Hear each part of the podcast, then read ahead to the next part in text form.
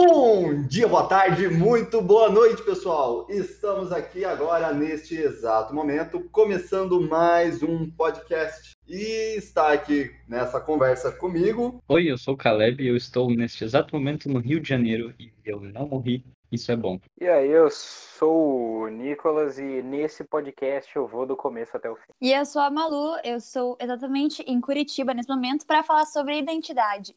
E hoje, como talvez você já saiba ou ainda não, porque eu não sei o que, que, está acontecendo, se já saiu alguma coisa, se a gente já deixou alguma pista passar, mas hoje a gente vai falar sobre identidade. Só deixando claro que essa aqui é a nossa visão sobre o que é identidade a partir de estudo bíblico e outros livros também, e a gente vai falando aí sobre isso. E relembrando, a nossa opinião é só base da nossa opinião.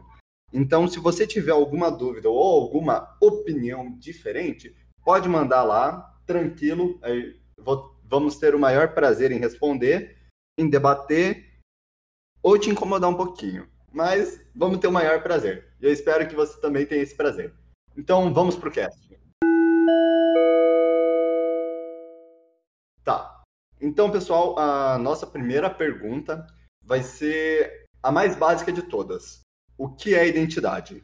Quem aí quer começar falando o que você acha que é identidade? Bom, na sociedade moderna, como temos hoje em dia, mentira.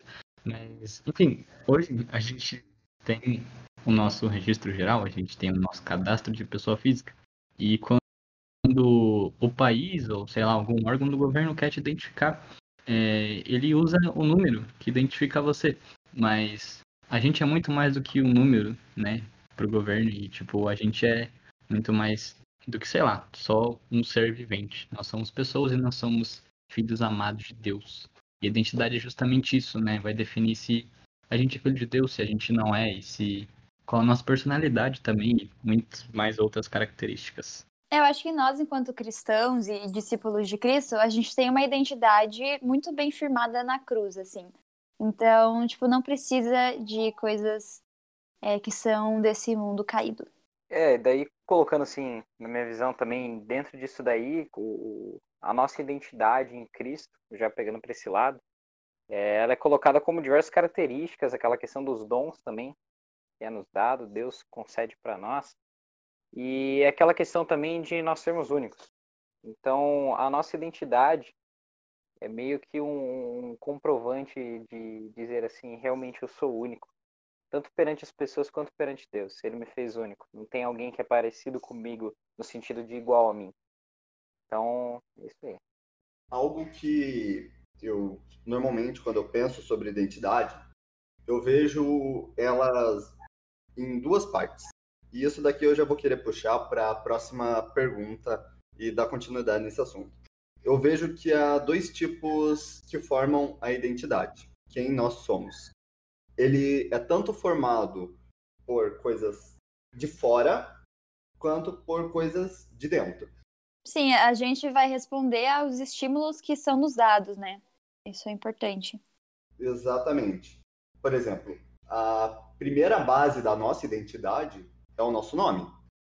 É interessante que, como na história a gente vai vendo, na história da filosofia e história normal também, a gente vai ver o, a transição do pensamento a gente vai encontrando, por exemplo, mais ou menos no mesmo período do nazismo, você encontra pessoas querendo achar o, uma espécie de um homem ideal. Um, talvez o melhor termo seja um núcleo duro para o que seja a pessoa. E nessa ideia, eles partem de como se a pessoa ideal teria que surgir de si mesmo. Ou seja, eu vou dizer quem eu sou. Só que o interessante é que para chegar nesse homem ideal, a gente tem que passar por muitas coisas: escola, é, família, religião, e todas essas coisas acabam moldando as pessoas. É, tem aquele versículo que fala, né? Já não sou eu quem vive, mas Cristo vive em mim. Então, é, o antigo, o velho homem que habitava em mim foi crucificado naquela cruz, junto com Cristo. E, e, e eu acho interessante essa questão ainda, até jogando para a questão do nome porque eu lembro que eu vi isso sobre, principalmente no Antigo Testamento, o que, que era o nome. O nome ele meio que definia quem você era. Era quase que definido, você era quase que definido pelo seu nome. Então o seu significado era você. E eu acho interessante, por exemplo, quando a gente vê o próprio Jacó, depois que ele tem aquela batalha com Deus, por assim dizer, que ele muda o nome de Jacó para Israel e, e, dando essa, essa questão, tipo, tudo bem, você teve essa história até aqui, mas agora sou eu que vou mudar, moldar a sua história. A sua identidade sou eu quem escrevo. Então, é, eu acho isso muito legal relacionado ao nome. Outro caso interessante é Abraão, né, que eles chamavam Abrão, que Deus mudou o nome dele para Abraão, né, que significa pai de todas as nações. Tô certo. É, é isso. Que ele foi, tipo, patriarca e tal. Isso. E, tipo.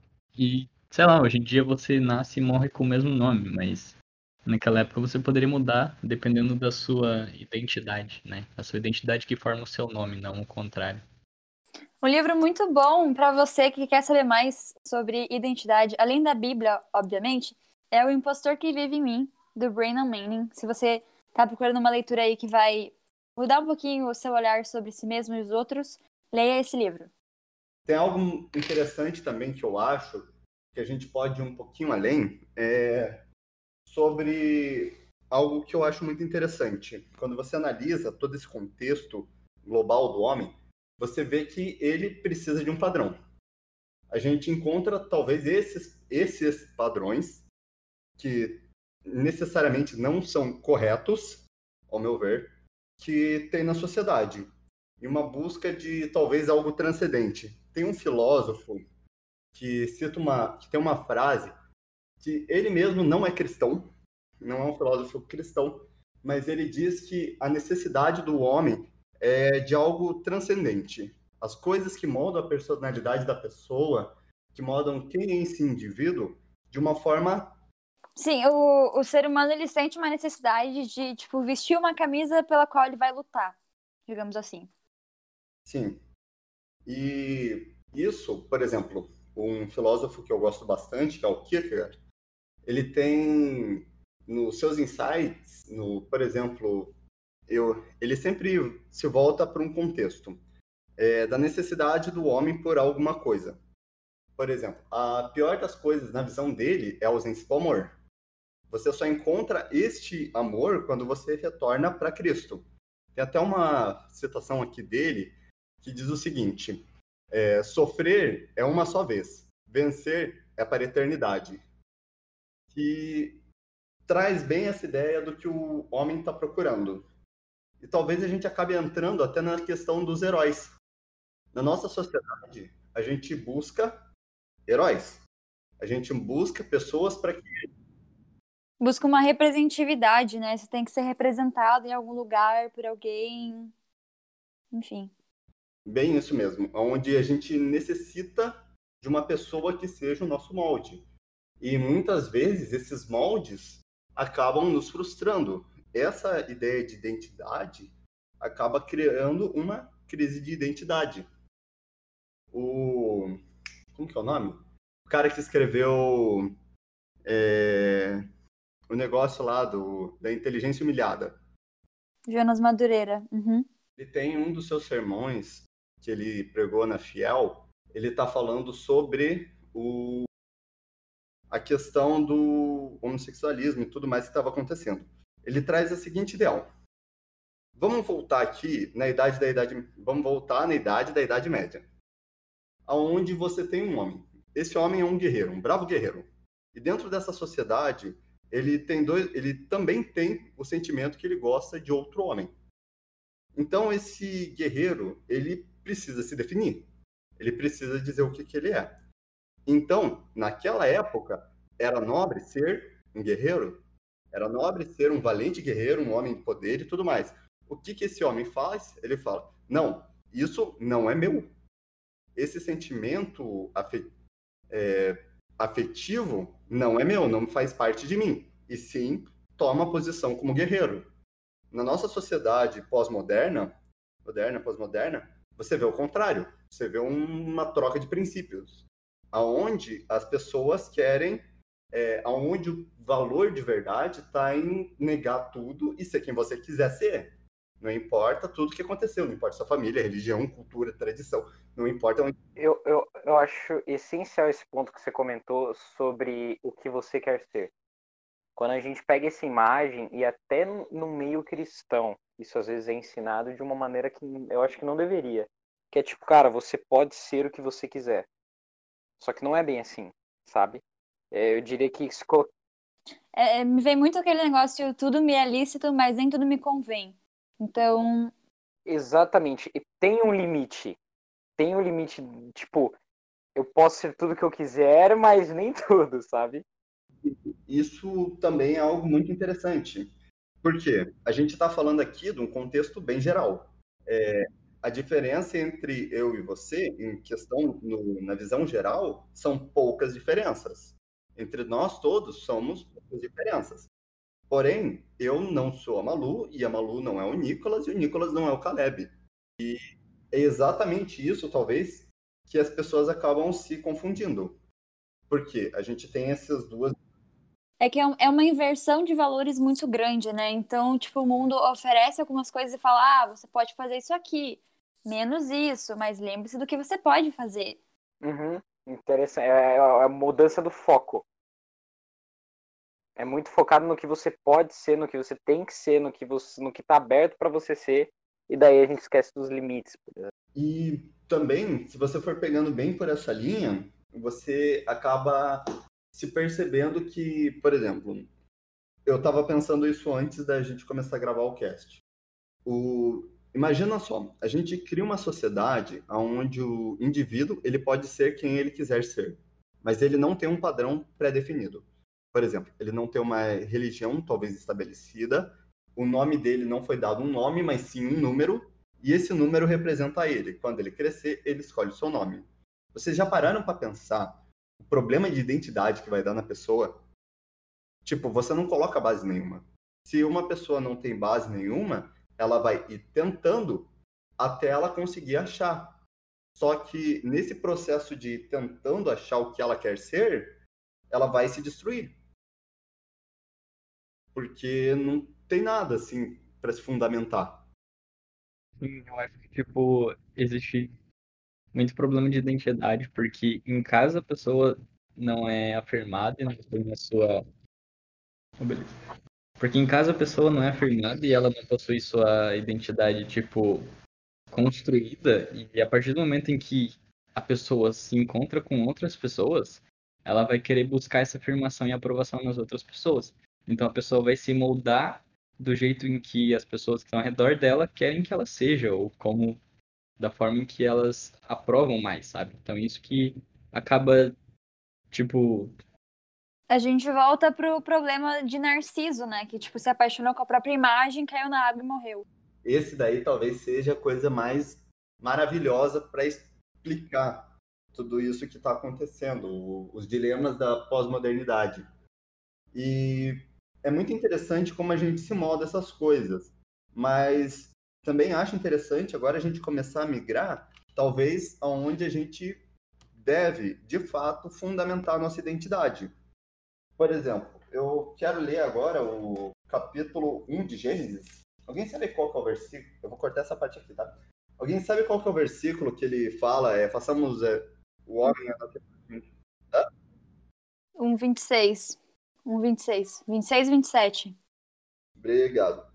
E em Gênesis 26, 27 fala o seguinte: Então Deus disse: Façamos o ser humano a nossa imagem, ele será semelhante a nós. Dominará sobre os peixes do mar, sobre as aves do céu, sobre os animais é, marítimos, os animais domésticos, sobre todos os animais selvagens da terra, sobre os animais que se rastejam pelo chão.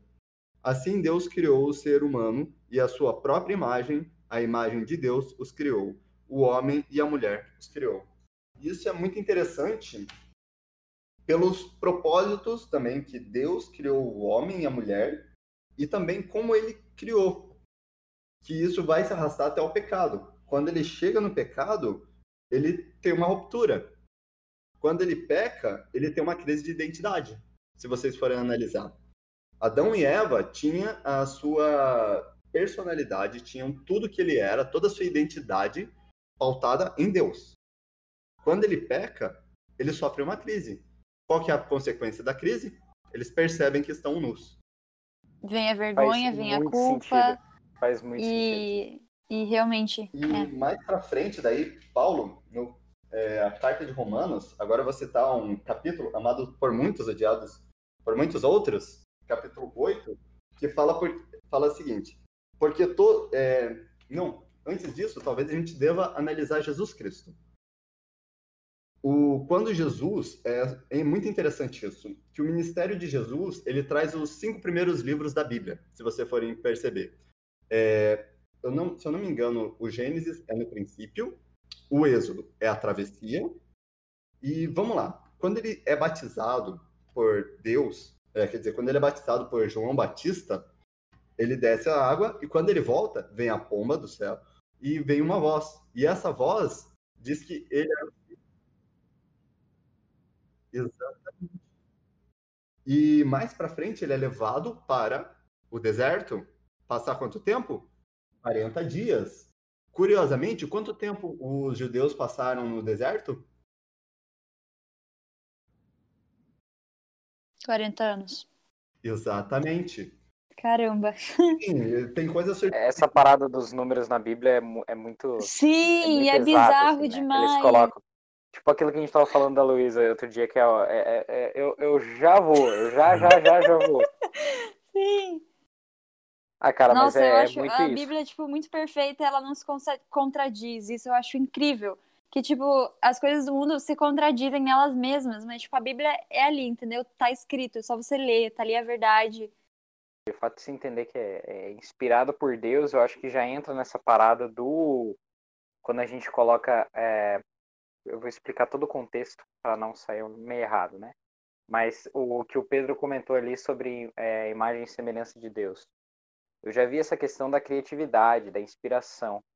Ah, e, e eu acredito muito, cara, que as artes, música, é, próprio, sei lá, um, um prédio que um arquiteto pode construir, ah, uma música pode ser escrita, uma poesia, um trabalho bem feito, uma aula bem dada, sabe? Tipo, isso tudo pode glorificar ao Senhor, eu acredito que glorifica. Quando pega o, o diabo, ele realmente ele distorce. A criatividade que a gente tem, a inspiração, quando não dedicada a Deus, é distorcida pro mal, tá ligado? É, e eu acho que isso que, que coloca aquela parada lá do ou você tá é, hum, ou você pertence a Deus ou você pertence ao diabo, não existe em cima do muro. Exatamente, porque Então, o muro já tipo, é- pertence ao diabo, né? Você o tá muro aí, já tipo, pertence ao diabo. vai, não vai, você já tá no mundo. E por isso que é importante a gente ter essa questão de saber onde a gente vai firmar a identidade e as pessoas que a gente, tipo, é, quer se Coloca parecer. como inspiração, né? Como Exato, é, inspiração. é a pessoas que eu admiro. Exato, exato. Tipo, esses princípios que essas pessoas têm, são os princípios que Jesus teria, ou que, que eu quero ter pra minha vida, entendendo que Deus me ama. Exato, porque senão a gente entra no que o Pedro falou sobre a, a quando a gente, tipo, cria como base inspiração e admiração por essas pessoas é, que talvez não tenham uma- um- um- princípios cristãos e princípios que levam a Jesus, a gente vai se decepcionar e vai se dar muito mal depois. E olha só um negócio interessante, que orna bem exatamente com isso. É, é interessante que também, olha só, quando Jesus, nessa questão ainda continuando um pouquinho do que eu estava falando antes, ele pega e é levado para o deserto, em relação à tentação que o diabo faz a ele, é bem sobre quem ele é. Vocês já perceberam? Ele olha e fala: é, se você é filho de Deus, se joga aqui, porque até os anjos vão evitar que os seus pés se machuquem. Se você é filho de Deus, transforme isso em pão, transforme essa pedra em pão. Se você for perceber, toda a tentação do Satanás é exatamente o que estava apontando.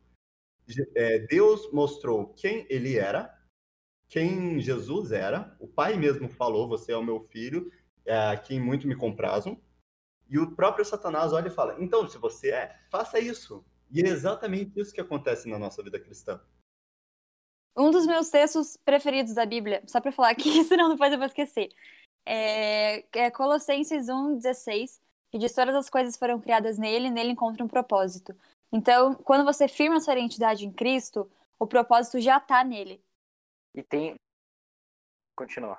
Eu, eu po- po- então, beleza. É, e tem no quando eu li o Vida com Propósito, se eu não me engano, do Rick, Rick Warren, Rick Warren, é isso? Procede? Isso.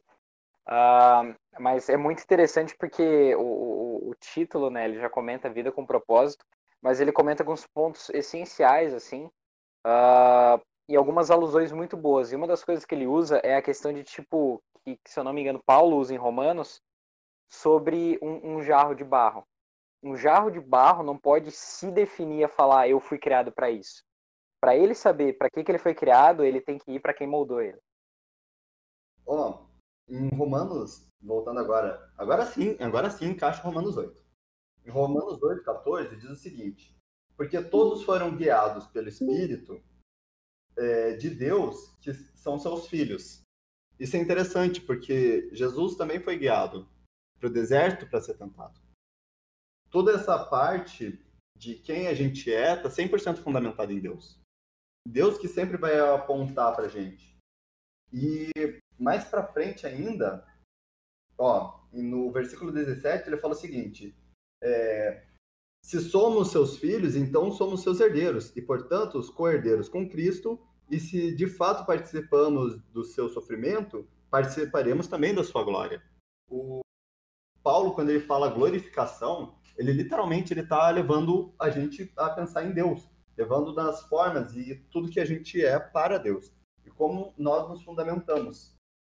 E já puxando também aqui para levar em relação à nossa personalidade individual, quem cada um de nós é, porque não temos os mesmos gostos, mas somos todos membros da mesma família, eu vou puxar uma parte de um texto muito interessante que a gente usa muito para falar na igreja sobre dons espirituais e no ministério que você vai servir. Mas a gente acaba reduzindo isso tanto a essa aonde você vai servir na igreja, que a gente acaba esquecendo.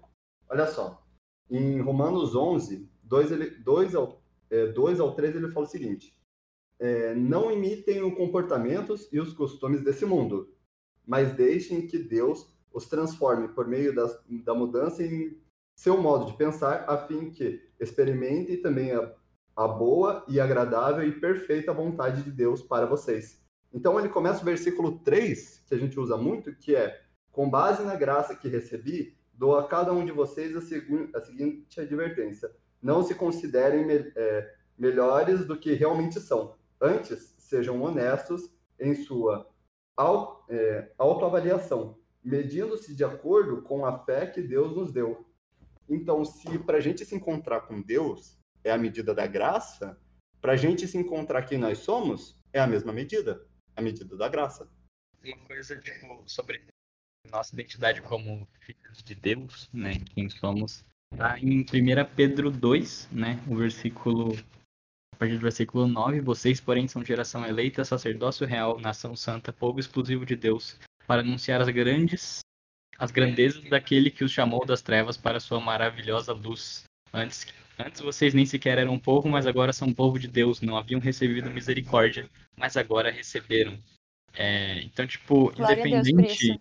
Sim, cara, independente se, sei lá, a gente nasceu no Brasil, se a gente nasceu no Líbano, se a gente nasceu na Rússia, nós somos uma família, nós somos escolhidos por Deus, independente, é, se, enfim, de qualquer coisa. Se a gente aceitou a mensagem da cruz no nosso coração e a gente vive para isso, nós somos geração eleita, sacerdócio real, nação santa e povo exclusivo de Deus né? E a gente precisa anunciar boas obras, porque é isso que a palavra nos chama a fazer. E isso é realmente muito é, tá ligado com a nossa identidade, é o, o que tem no nosso coração, qual é o nosso Deus, né?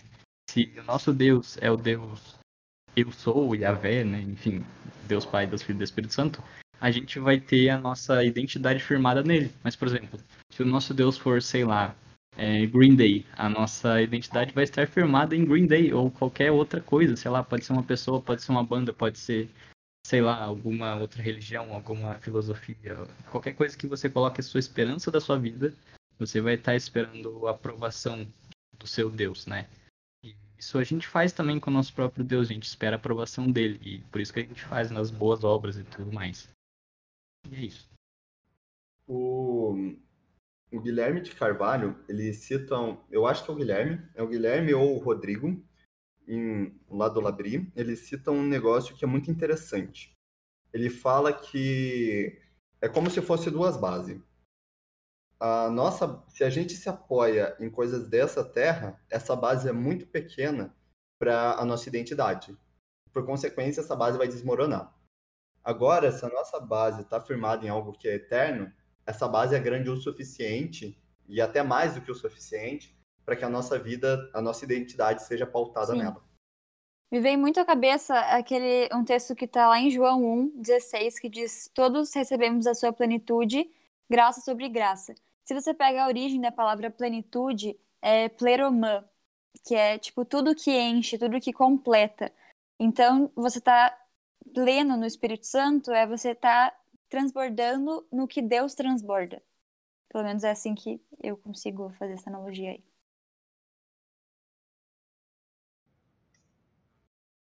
Sim. E parte do, de quem a gente é em Cristo e a nossa identidade como ser humano também ainda está naquele texto lá do capítulo 11, versículo 4, diz o seguinte: Da mesma forma que somos corpo, e temos vários membros, cada membro tem uma função especial, assim também como um corpo de Cristo, somos membros diferentes do mesmo corpo e todos pertencemos uns aos outros. Isso acaba indo muito além do do que a gente está bem reduzido a pensar. A gente pensa muito no ministério. Agora imagina isso no geral, na nossa vida como um todo. A gente um propósito de vida é muito mais do que algo específico, tipo, para uma área só, isso aqui acabou.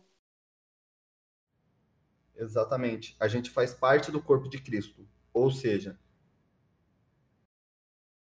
E aí que a gente, e aí que a gente entra também, só você já continua, Pedro, mas sobre isso de tipo ser algo para a vida. Porque é aí que a gente quebra totalmente aquela questão de tipo, na igreja a gente tem que fazer uma coisa e fora a gente tem que fazer outra o, o, tudo que a gente tem na nossa vida, a gente tem que usar meios para levar esse propósito e esse evangelho e isso que nós fomos chamados para fazer, em tudo que a gente vai fazer na nossa vida. Exatamente isso. E é bem isso que o texto traz. Por quê? A gente tem a base fundamental, que é que está a nossa identidade é baseada em Deus, e a gente é cada, cada um é a parte de uma parte do corpo de Cristo. Cada um tem uma função nesse mundo como cristão.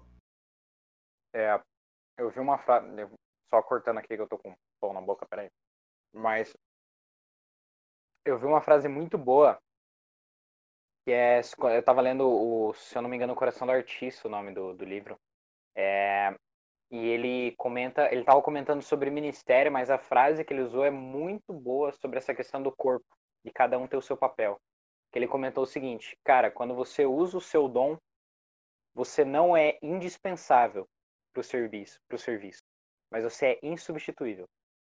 Ninguém consegue substituir o que você faria do modo que você faria, ou do modo como Deus te usaria, melhorando. Então você não seria indispensável, mas você seria insubstituível.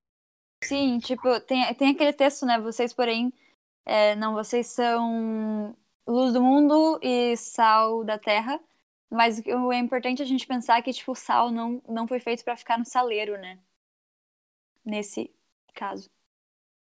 Sim, assim como a luz não foi feita para ficar embaixo da cama, mas no lugar mais alto da cama. E isso eu acho interessante, que eu lembro que eu vi um, um pastor uma vez, ele comentou sobre um acampamento que ele foi, e acampamento de igreja, cara, nós sabemos muito bem que é sensacional, né? A gente vai, a gente brinca, a gente canta e, cara, é, são momentos assim que a gente guarda na memória. Mas eu lembro que. Pera aí. Uh, foi mal. Uh, mas eu lembro que, tipo, uh, ele comentou o seguinte, cara, eu queria muito ficar naquele lugar para sempre. Eu queria ter um acampamento eterno, assim. Eu lembro que ele falou isso pro amigo dele. E daí o amigo chegou assim, tudo bem, mas se a gente ficar aqui eternamente, quem que vai levar a palavra de Deus? Então, é, é, essa alusão do sal no saleiro é muito legal quando a gente pensa nesse sentido. Pode ser muito bom ficar no saleiro ali quietinho, mas a, a gente precisa sair da zona de conforto. Às vezes a gente precisa sofrer, mas para levar esse propósito que nos foi dado. o, algo muito interessante que eu gosto bastante é, é que, por exemplo, eu estava ouvindo um pastor, ele estava comentando o seguinte, que uma vez ele, ela, que uma vez ele chegou numa igreja e foi conversar com uma senhora e essa senhora pegou e falou, mas pastor, é, como que a gente vai viver com isso? Se, é, como que a gente vai viver a, a moldado em Cristo? A gente vai ter que fazer um monte de coisa, muito, vamos ter que deixar a mão muita coisa. E isso é bem interessante quando a gente olha para Romanos, capítulo 8, versículo 29 e 30. Diz o seguinte: Pois Deus conheceu de antemão e os, e os predestinou para se tornarem semelhantes à imagem do seu filho, a fim de que ele fosse o primeiro entre os muitos irmãos, e depois de ter é, de ter predestiná-lo, ele os chamou, e depois de chamá-lo, os declarou justo, e depois de declará-los justo, deu a glória.